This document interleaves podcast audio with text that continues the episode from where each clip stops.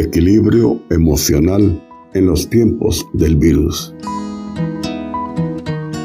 Para ello necesitamos echar mano de la psiquiatría social que logra mantener un equilibrio emocional por la vía del razonamiento, de evitar que las emociones y la imaginación se lancen más allá como caballos salvajes y simplemente lleguen a la playa como olas tranquilas que en estos momentos necesitamos. Bienvenidos a aquellos que quieran compartir con nosotros estos conceptos de estar en estado de alerta, pero controlado y razonado para un mejor futuro de todos nosotros.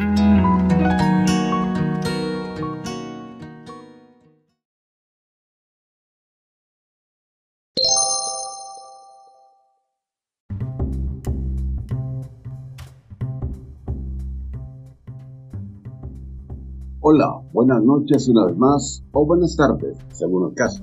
Incluso buenos días, porque en nuestro programa de Radio pueden oírnos el momento que más les plazca o un peor, en el que más puedan, porque el trabajo que hoy en día es lo que más cuenta.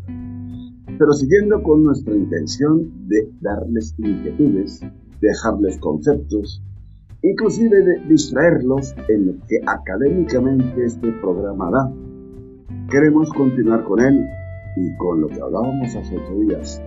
Se comentaron muchos temas debido a la gran e importante temática como es en psiquiatría social, la estabilidad emocional de la salud mental. Y hablábamos en otros casos, en otros programas anteriores, de las afectaciones que nos está produciendo estos tiempos de pandemia, de encerramiento, de situaciones totalmente ajenas a nuestra realidad cotidiana hasta hace un tiempo. Hoy nos toca seguir hablando de algo importante, la agresividad. La agresividad en varias facetas que nos acompañamos. No lo decimos, solo óiganlas en Helical Radio.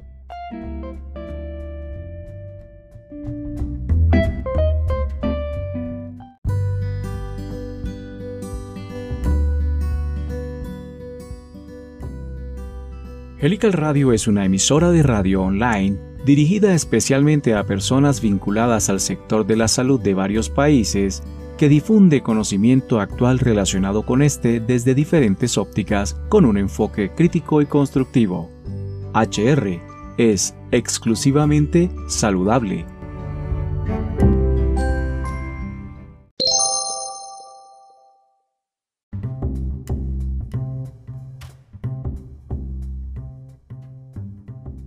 Bueno, y estamos eh, de nuevo acá en Equilibrio Emocional en tiempos de la pandemia con el doctor Carlos Paul, psiquiatra social, máster en sexología, y ese es un tema que va a ocupar parte de nuestras agendas a futuro. En el programa pasado, como lo decía el doctor Paul, pues hablamos de agresividad, las cuales tenían un sustrato que eran la ansiedad, la angustia y el mutismo con un ingrediente común a todos que era el estrés, hablamos de la agresión personal, hablamos de la laboral que es súper importante y bueno, lástima no nos daban los tiempos porque hay muchas cosas más para, para hablar de, del tema de acoso laboral, por ejemplo, quizás se deriva de todo esto. Y vamos a seguir con dos ítems más, que son eh, la agresividad familiar la social. Creo que eh, invertí el orden, vamos a comenzar con la social. Recuerden que tenemos nuestros podcasts ya en las diferentes plataformas, las más conocidas son Spotify, Google Podcast y Apple Podcast, pero también tenemos cerca de 6 o 7 plataformas en las cuales ustedes pueden disfrutar de estos contenidos, como dijo mi coequipero, en los horarios que ustedes estimen conveniente, porque, y es más, uno puede parar la grabación para la, reproducción, perdón, y continuarla en otro momento, que es una de las grandes ventajas que tienen los podcasts. disfrutar de estos, de estos contenidos que están muy, pero muy buenos. Entonces, doctor Paul, buenas noches y de nuevo aquí en nuestra tertulia de los jueves. Bienvenido a la agresividad social. Hablemos de eso. Con la mayor cordialidad, la antítesis de la tesis entro a hablar sobre lo que habíamos continuado del anterior que es de entrevista que hiciste o que hicimos en este programa. Sí, se habló de la personal, se habló de la autoagresión, de la heteroagresión en circunstancias límite, de la área de tipo laboral y ahora vamos a hablar hoy de la social, está muy ligada al cotidiano, al quehacer de cada día. Yo diría que si hacemos en nuestra metáfora un círculo donde hay varias esferas, puesto que el núcleo sería la social, estaría también la incluso laboral de nuevo por compañeros, por situaciones donde vas por el café donde te tomas cada mañana, en España la tortilla con a lo mejor un cortado que es café largo con corto de leche. Y en Colombia, pues a lo mejor un delicioso envuelto un tamalo, ¿por qué no? Una maravillosa changua con huevo quelado. Entonces, todos estos rincones en el área social son, digamos, nucleolos alrededor o, o subnúcleos alrededor del nucleolo más bien, para ser más anatomistas, porque hay esferas en eh, lo que es la que podemos subdividir en la parte de la agresividad como en otras especies, otras áreas, ya que si hablamos de agresividad social, es contra la sociedad.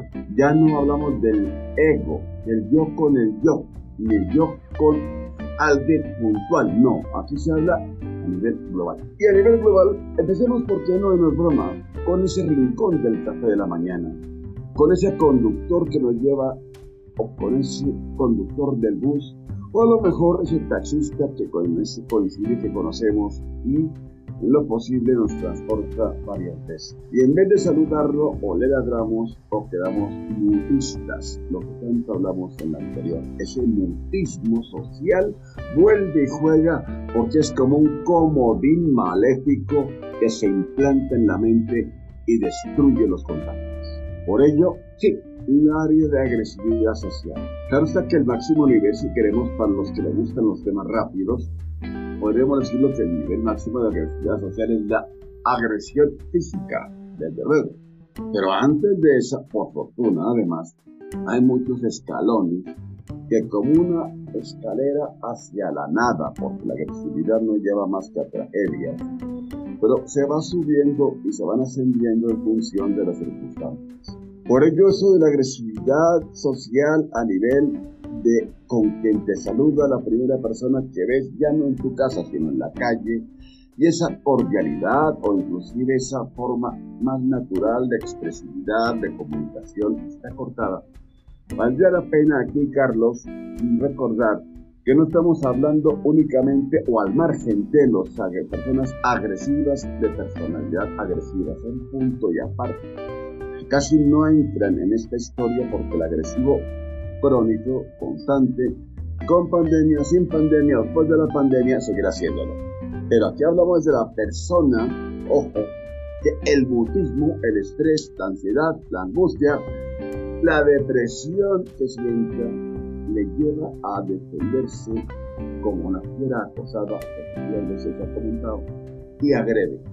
Y agrede inclusive él haciendo una autocrítica posterior puede ser el primero que sea ego histónico a su actuación. Acuérdate que en psiquiatría existe la egosintonía, el ego acorde con las circunstancias y su actuación, y la ego distonía en desacuerdo con sus actuaciones y en la autocrítica lo reconoce. No hice bien, no estuvo bien lo que pasó. Entonces aquí estamos hablando casi más bien de esa persona que son ego histórico, que no se esperan y hasta se sorprenden en su estado, porque no es cuestión de aceptar pobrecitos que bonitos, no, pero no estamos hablando de una persona que tiene ese hábito de conducta usual de una persona que está tan agobiado, tan derruido, a lo mejor tan desmoralizado, que agrede. Y en lo que siempre, la fiera acosada agrede. Y ojo, omnia lupus homine, el lobo es un el hombre es un lobo para el hombre. Tengo una... sí, continúa. No, no, que por consiguiente esto para terminar, no quiero alargarme, esa situación. Yo no estoy defendiendo a nadie, estoy intentando, a mi modesto saber y entender, estoy intentando explicar y expresar que esa agresividad en ocasiones es producida como la propia ansiedad, como la propia angustia o la propia depresión por lo que estamos viviendo en este momento. Yo tengo una preocupación eh, muy grande, le confieso. Esta sopa de la agresividad tiene una cantidad de ingredientes.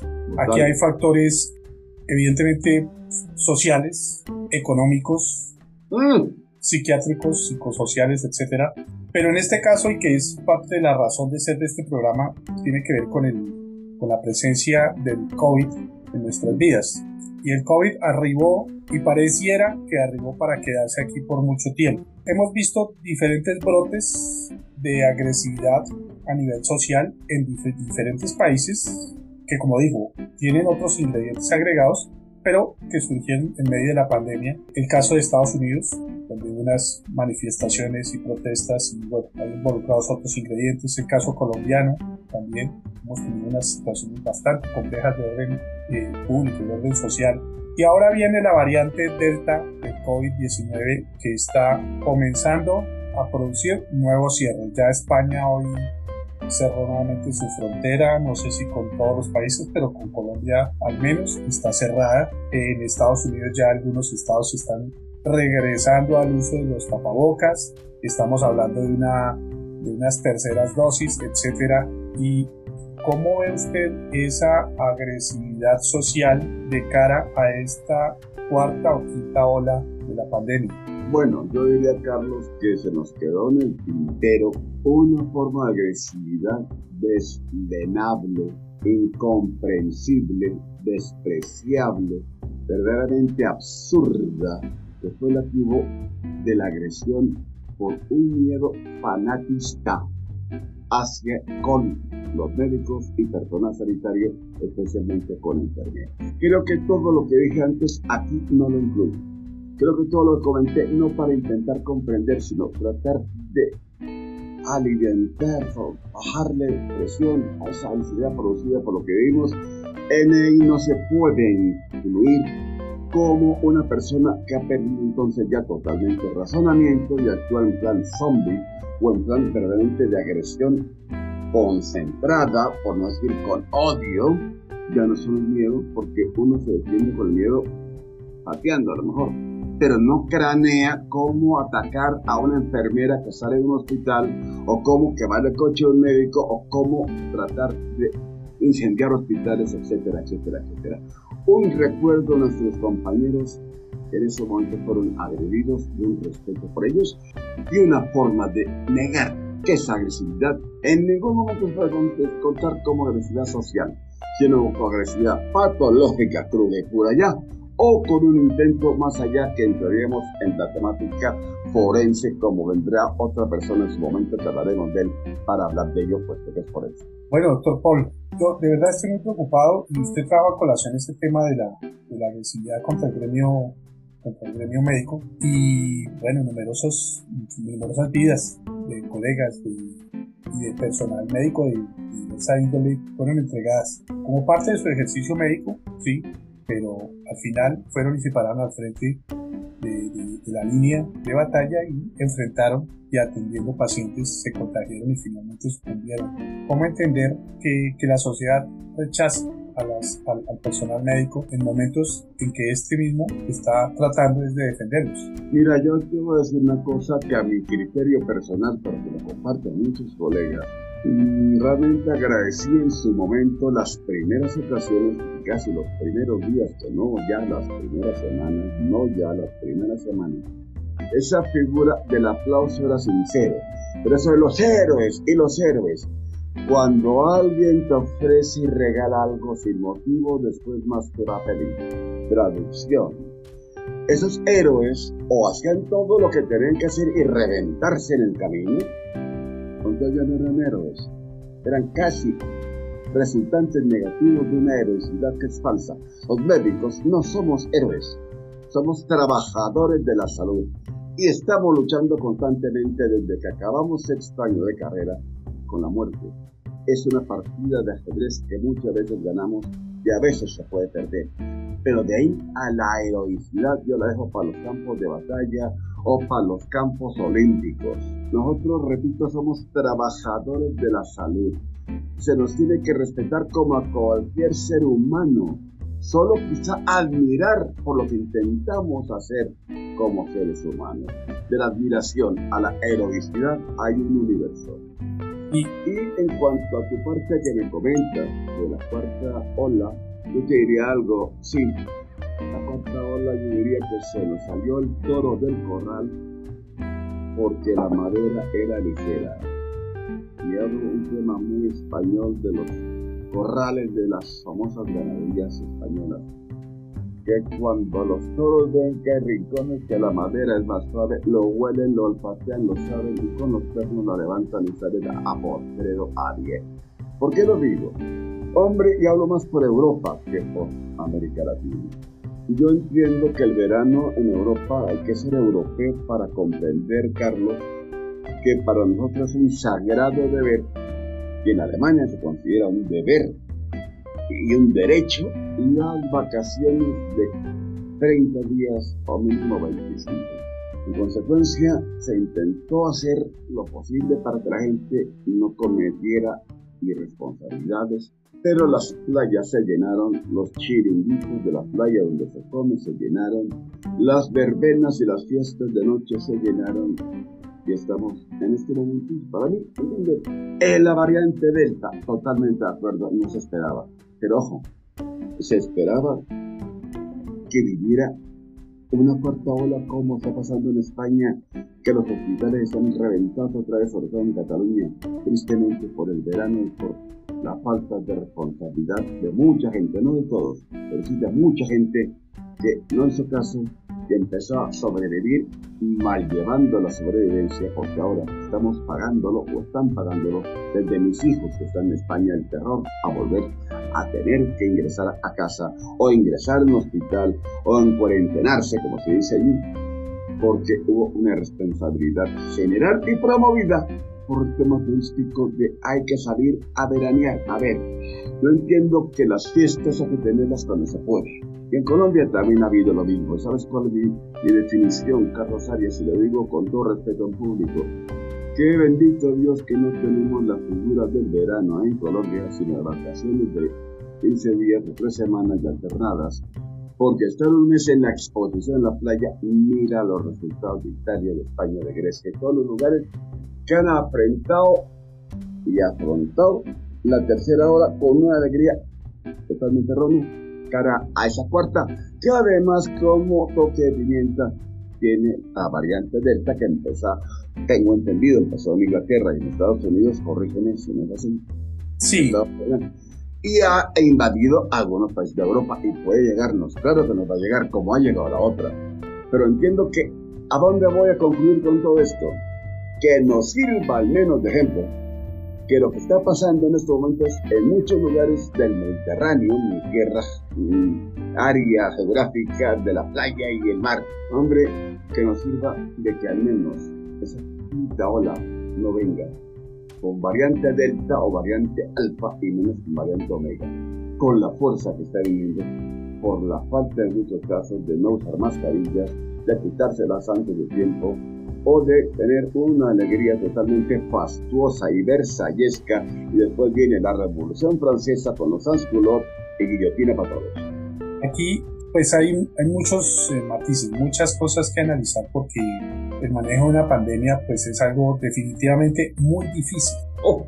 Eh, no solamente desde el punto de vista médico, hay escenarios muy críticos de economías que están resquebrajadas totalmente por motivo del, COVID y pues esto toca directamente a la ciudadanía, también el encierro que produce pues unas, eh, unas eh, crisis de ansiedad en las poblaciones y pues eso se entiende. ¿Cómo, y este sí es, esta es una pregunta para un, para un experto en psiquiatría social y es cómo podemos ayudar desde la psiquiatría social a tratar de que esta ciudadanía pues se vaya por el camino correcto y entienda, digamos que haga ese balance porque hay posiciones muy, muy, muy eh, rígidas de sectores de la población que no quieren nada que ver con las vacunas, eh, pero y son entendibles y respetables, pero ¿cómo hacer desde la psiquiatría social? ¿Qué podríamos hacer a nivel país o de nuestros países para tratar de, de mejorar esta situación? Pues mira, muy sinceramente, yo entiendo que puede que no se salven vidas con lo que voy a decir, pero puede que se salven mentes, que eso sí salva vidas. Porque una mente coherente, con estado de alerta razonado y razonable, tiene más facilidades que una mente incoherente o aterrada y aterradora. Tú has preguntado bajo el aspecto de la psiquiatría social, ¿qué se puede hacer? Pues algo hay que se puede intentar hacer. Intentar hacer, reitero y repito, ya que depende de la voluntad de la gente, de las circunstancias, del momento, de los sitios y hasta de las horas. Y ahí la figura de la razón versus la imaginación. Es tremendo. Es muy irónico, Carlos, algo trágico, de cómo este virus mortal, con una mascarita y jabón e higiene, a lo mejor evitas estar en la lista y al que no se lo lleva. Pero con una lavadita y con una puñetera mascarita, como haríamos en España, con un antifaz de, del jinete solitario, hombre, se puede librar, al menos evitar un contagio más directo o más concreto. Pues ese mismo ejemplo que te voy a decir en mi concepto de psiquiatría social. Se habla de higiene y de mascarillas y de, distanciamiento, ¿me equivoco? Bien. Entonces, entonces tenemos en este caso tres elementos también. La imaginación, que no podemos permitir que su globo, esa ampolla gigantesca de imaginación, lo explicaré con más calma, nos domine cuando es negativo. El razonamiento para controlar esa imaginación que puede venir por el pánico, la angustia y termina en una situación delirante. Y lo último, un cognitivo conductual de actuación, de tratar de valorarlo y entenderlo y para estamos para los expertos, para explicarlo al menos, porque explicar cómo se lleva un caballo con entender, o perdón, dar a entender qué es una brida, cómo se le pone al caballo, cómo se va a tirar de ella, puede que al menos el caballo no se desboque. No sé si caiga o no al jinete, pero el caballo puede que no se desboque. Esa metáfora creo que me la vas a entender, los queridísimos radiantes también. Quiero decir que con la imaginación se pueden hacer maravillas en la sexualidad. Con la imaginación, el juego erótico, y no es el momento de hablar porque no es el tema, no porque no es el momento para ser exacto, pero hay una frase mía que ha sido traducida a cinco idiomas con esta parte de hace más de 20 años, y es que la sexualidad termina cuando la imaginación se acaba. Y quieres quedarte buena frase. Porque es cierto, yo tengo pacientes, yo he tenido pacientes de 68, 70 años, tienen la ilusión de una esperanza de una vez al mes tener un encuentro sexual, aunque no haya coito, solo por el placer de la caricia y el orgasmo y la compañía, que belleza. Lo digo porque entonces la imaginación funciona mucho. Y si no hay imaginación, la sexualidad no vale nada, porque en cambio pacientes de veintitantos años que no tienen imaginación cambian la birrata, que en España la birrata, la cervezata, por la pareja, evidentemente se va todo al carajo. Entonces la imaginación vale en sexo, claro que va en la cocina, imagínate. Hablemos como agua para el chocolate de Estirel. ¡Qué joya! Hay que hablar de cómo la cocina demuestra los estados de ánimo de una persona. Y en tu casa, más de un familiar cocinará divinamente, no solo con esté contento, sino con tiene imaginación y aumenta los sabores. En la publicidad y en el trabajo, la imaginación es fabulosa para ayudar a fomentar y potenciar por ejemplo, productos o el lanzamiento de un, producto farmacéutico. ¿Por qué no, por ejemplo? Pero la imaginación negativa, productos de la angustia, del terror, del miedo, del insomnio, de los trastornos de conducta, etcétera, etcétera, que tenemos ahora en la moda y en la vida, esa imaginación, Carlos Arias, es la que produce muchas de las situaciones que hemos mencionado en nuestros programas. La imaginación negativa. Y si a esa imaginación le metemos razonamiento de por qué pensamos esto y no razonamos que a lo mejor no, sino que en el concepto más estricto del cognitivo, esa situación no va a ocurrir como la estamos viendo por nuestro terror. Y pongo un ejemplo muy pequeño muy rápido, no, no seré muy aburrido de cómo tú, yo, cualquiera, como la canción aquella, yo, tú, ese o aquel de Rafael, ¿verdad? Yo, tú, ese, aquel, se van a una finca de un amigo y entonces en la habitación por la noche pasan estupendo tomando unas copas, pero a las 2 de la mañana en la habitación donde ya están descansando oyen unos ruidos extraños, como unos pasos o como unos golpes, se molestan, al final alguien sale de la pareja, por ejemplo, y se dan cuenta que ese en el baño está rota la tubería y tiene unos ruidos con la lata que parecen pasos de alguien o gol. Y es la puñetera tubería. Y dice, ah, coño, qué tontería. No pasa nada. Y se tiran una semana y al noveno día cuando se van, se acuerdan, le dicen al dueño de la finca, oye, por cierto, tienes el baño jodido. Con perdón, entendamos. Esa situación de la angustia, una vez hay una frase muy famosa que te gustó mucho, mucho. Solo es libre el hombre que no tiene miedo. Y la reitero, tercio de ¿Por qué? El instante que te levantas con la fuerza del valor a ver qué pasa, es el momento que estás razonando para afrontar y enfrentar esa situación de angustia. Por favor, que tengámoslo en cuenta. Y al ver que no es ese fantasma de que alguien está escondido ni están tirando piedras, te relajas y bajas ese nivel de presión. Muchas situaciones, por fortuna y gracias a Dios, muchas situaciones que se están viviendo están potenciadas por esa imaginación angustiosa. Por tanto, si le aplicamos el razonamiento y una forma de conducta válida para lo que hacemos, lo defino en una frase. Estemos en estado de alerta, pero con razonamiento. Y así evitaremos muchas más tragedias de la ciudad. Bueno, doctor Paul, nos vamos a un corte y ya regresamos. Cuando quieras.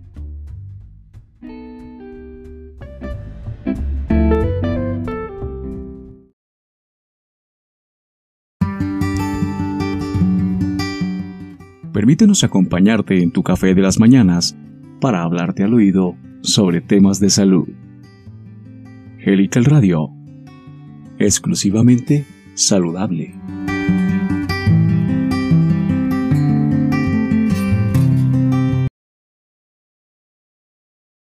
Please listen carefully. La pandemia del coronavirus exige mucho de nosotros. El lavado de manos frecuentemente con agua y jabón, el distanciamiento social y el uso de un buen tapabocas de manera correcta son las estrategias más importantes para hacer frente a esta situación. No importa si estás vacunado, no olvides continuar haciéndolo. helicalradio.com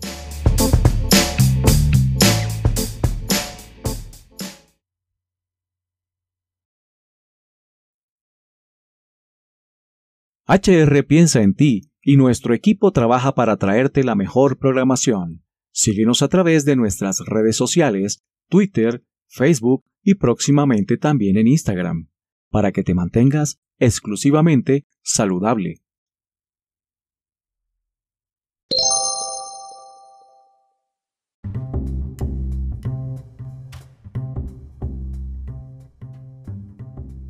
estamos de regreso en equilibrio emocional en tiempos de pandemia. Hemos hablado de agresividad desde diferentes eh, perspectivas o diferentes tipos de, agresividad según esa clasificación, la personal, la laboral. Acabamos de hablar una muy importante que se ha exacerbado durante esta pandemia, que es la social. Y hay una, una última, es la familiar. Pero antes de entrar en ese, en ese árido tema de la, de la violencia intrafamiliar, familiar. El doctor Paul nos va a contar algo bien interesante y muy agradable y para que estemos a la, a la expectativa de ello. Quiero comentarles que Helical Radio está cerrando la primera temporada de nuestros programas con un cierre en, en todos, todos nuestros programas muy, muy, muy bueno.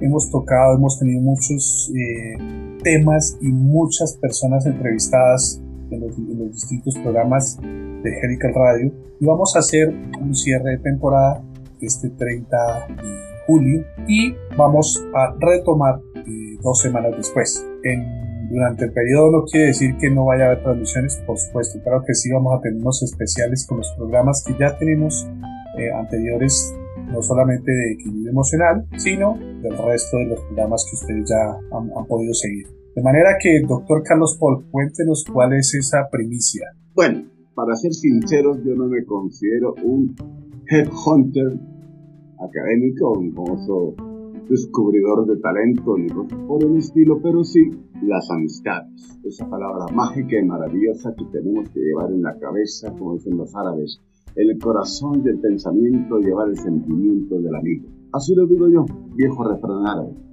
Y dice que ha encontrado, porque vamos que para él el Radio, una fuente inmensa de conocimiento, una sangre nueva con una experiencia muy fuerte en el área de psiquiatría y además de psiquiatría forense. Por eso declinó el honor y el placer de hacer el área de violencia intrafamiliar para entregárselo a un gran psiquiatra forense europeo, catalán, español, es el doctor Luis Borrás Roca, profesor de la Facultad de Derecho y la que hace un médico en Derecho. Por lo mismo que hacía yo, porque estaba en la misma escuela.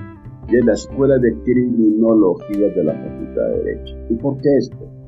Porque conforme yo llevaba la parte de sexología forense, y todo así es la, lo que llamamos en España el lado oscuro del sexo, acoso, violaciones, agresiones, para valorar y peritar a los agresores. Él es criminólogo y es psiquiatra forense, como ha dicho.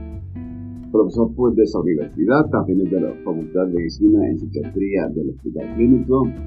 Miembro, como yo, no somos ambos miembros de la Sociedad Europea de Psiquiatría, la asociación se llama allí la AEP. Y realmente es una persona con gran experiencia humana y profesional muy vasta. Es el director, querido Carlos, del CRAP. que es el CRAP? Es el Centro donde en España se dan justamente y se estudian previamente los o las bajas temporales o, formalmente finales de personas con temas de salud mental y su experiencia nos la va a ofrecer con todo cariño, ya está avisado. Y querido Carlos Arias, públicamente te cuento que tenemos al doctor, profesor Luis Borrat Roca para iniciar nuestra segunda parte de El. Esa es una excelentísima noticia, eh, compartir conocimiento que es parte del propósito de Helical Radio, llevarlo hasta los diferentes rincones en donde la internet no lo permite. Hay mucha gente que va a estar escuchando este, este programa y siempre lo hemos dicho, no son solo médicos, no son solo clínicos, sino de otras áreas. Tratemos de explicarles a ellos que no, que quizá no tienen ese ese bagaje un poquito, porque será el doctor Borras quien nos, nos haga claridad en todos estos aspectos acerca de la psiquiatría forense, más o menos qué, qué campo ocupa, qué, de qué se encarga la psiquiatría forense.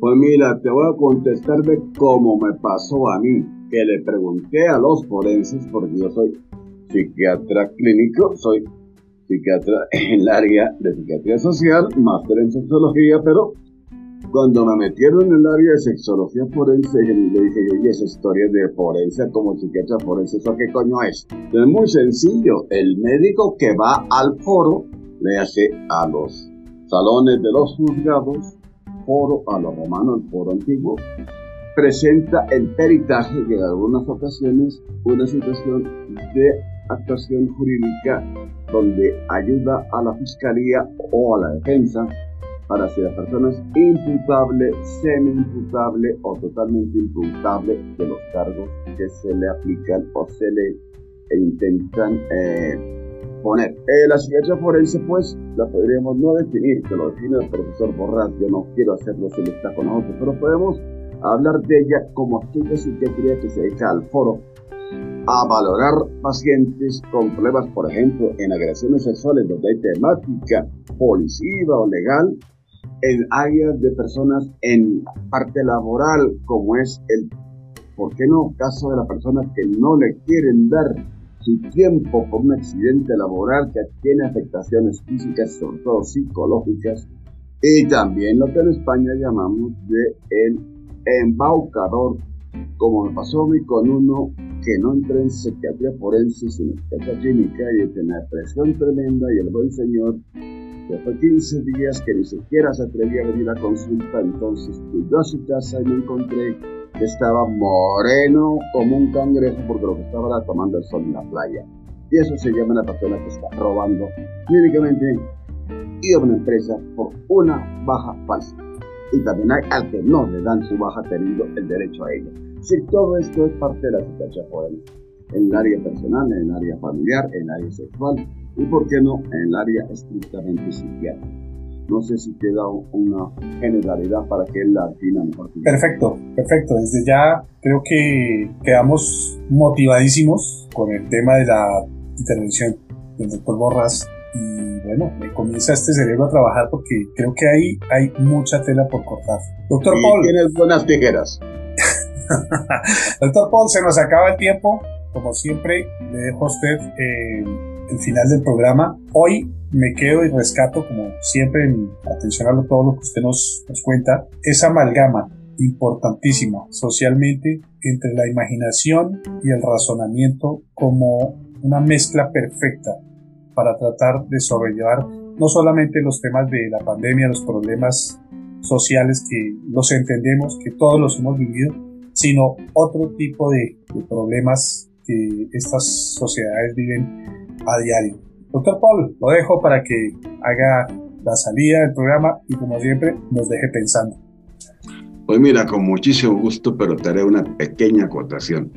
No creo que solucionemos el problema, pero sí vamos a ayudar mucho con el problema, porque al razonar pensamos fríamente y al imaginarnos pensamos ardorosamente como dirían los griegos, no puede ser la bilis la que nos lleve el cerebro, sino el propio cerebro.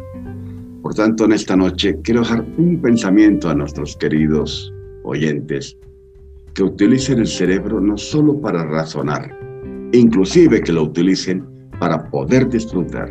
Feliz noche a todos.